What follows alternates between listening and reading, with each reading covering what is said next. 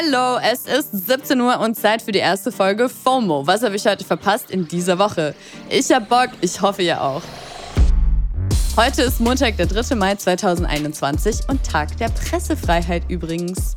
Diese Woche bin ich wieder für euch da. Mein Name ist Dana Zarin und heute geht es um Billie Eilish Breaks the Internet Again, Vögel auf Instagram und das Festival von Travis Scott. Ja, es ist schon wieder Montag und es ist vor allem schon Mai. Und am 1. war ja schon wieder ganz schön was los. Ich hoffe, ihr habt das Wochenende heil überstanden und seid ready für den fünften Monat des Jahres. 2021 ist schon wieder fast halb vorbei, ey, krass. Eine Person, die in Gedanken aber sicher noch nicht mit 2021 abgeschlossen hat, ist Singer, Songwriter, Superstar Billie Eilish. What does motion sound like? With Kizikans free shoes, it sounds a little something like this. Experience the magic of motion. Get a free pair of socks with your first order at kizik.com/socks. Ich meine, wie oft kann man das Internet brechen einfach? Also, ja, wer am Wochenende Insta oder Twitter aufgemacht hat, muss einfach das Billie Eilish Cover für die Juni-Ausgabe der British Vogue gesehen haben. Muss. Das war überall. Mit dem Foto kam es auf Instagram schon wieder innerhalb von sechs Minuten auf eine Million Likes. Und das ist ja ein Rekord, den sie erst vor ein paar Wochen selbst mit dem Bild von ihren platinblonden Haaren aufgestellt hatte. Naja, jetzt ist die Gretchenfrage natürlich, was war an dem Vogue-Cover so crazy? Why do we care? Billie Eilish kennt man halt bisher ausschließlich in Tomboy-Baggy-Klamotten, weswegen sie ja auch vielleicht eher unfreiwillig zum Gegenpol zu freizügigen Popsternchen gemacht wurde. Und genau die hat sich jetzt einen klassischen Pin-Up-Look verpasst, mit Corsagen, Satin, Strapse, allem drum und dran und hat sich so für die British Vogue ablichten lassen. It's a new era, Queen. Im Interview mit der Vogue meinte sie dazu, dass sie sich durch ihren alten Look einfach eingeschränkt gefühlt hat, weil in der Berichterstattung über sie irgendwann das Gefühl entstanden ist, es wäre quasi Hochverrat von ihr, wenn sie mal Haut zeigt und sich als sexy oder begehrenswert inszeniert. Und das eben nicht nur wegen ihrer weiten Klamotten, sondern auch, weil sie keine typischen Modelmaße hat. Und da kann man ja gar nicht sexy sein. Um, fuck that, sagt Billy dazu. It's all about what makes you feel good. If you want to get surgery, go get surgery. If you want to wear a dress that somebody thinks that you look too big wearing, fuck it. If you feel like you look good, you look good.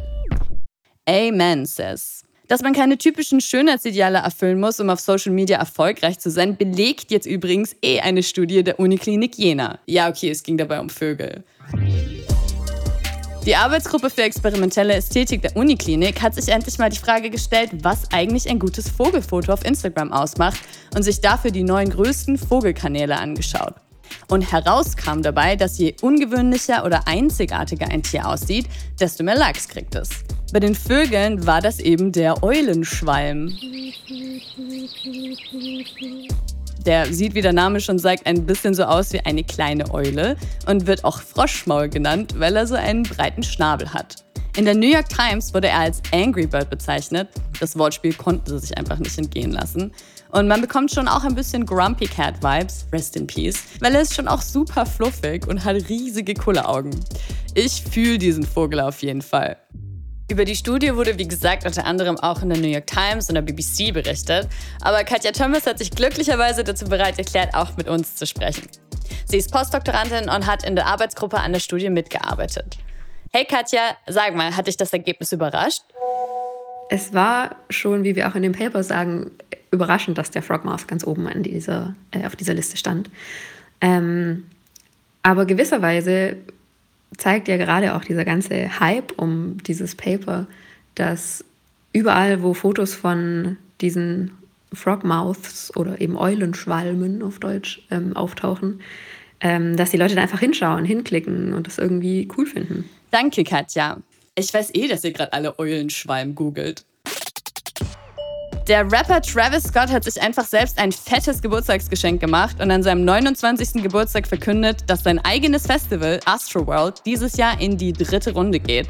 Das soll wie immer im stillgelegten gleichnamigen Vergnügungspark in seiner Heimatstadt Houston stattfinden und diesmal gleich zwei Tage in Folge. Headliner ist natürlich er selbst und bis dahin sollte auch sein neues Album Utopia schon draußen sein. Sein letztes Album hat er sogar nach Astroworld benannt.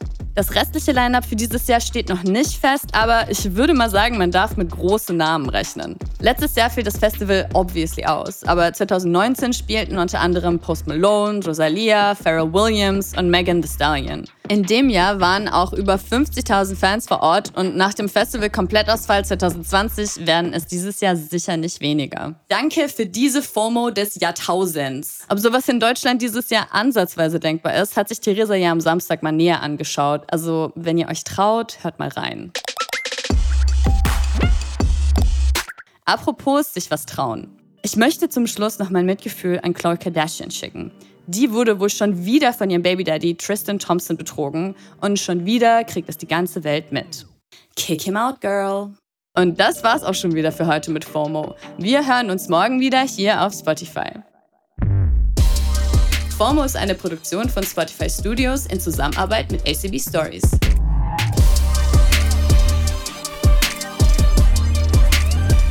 Folgt uns auf Spotify.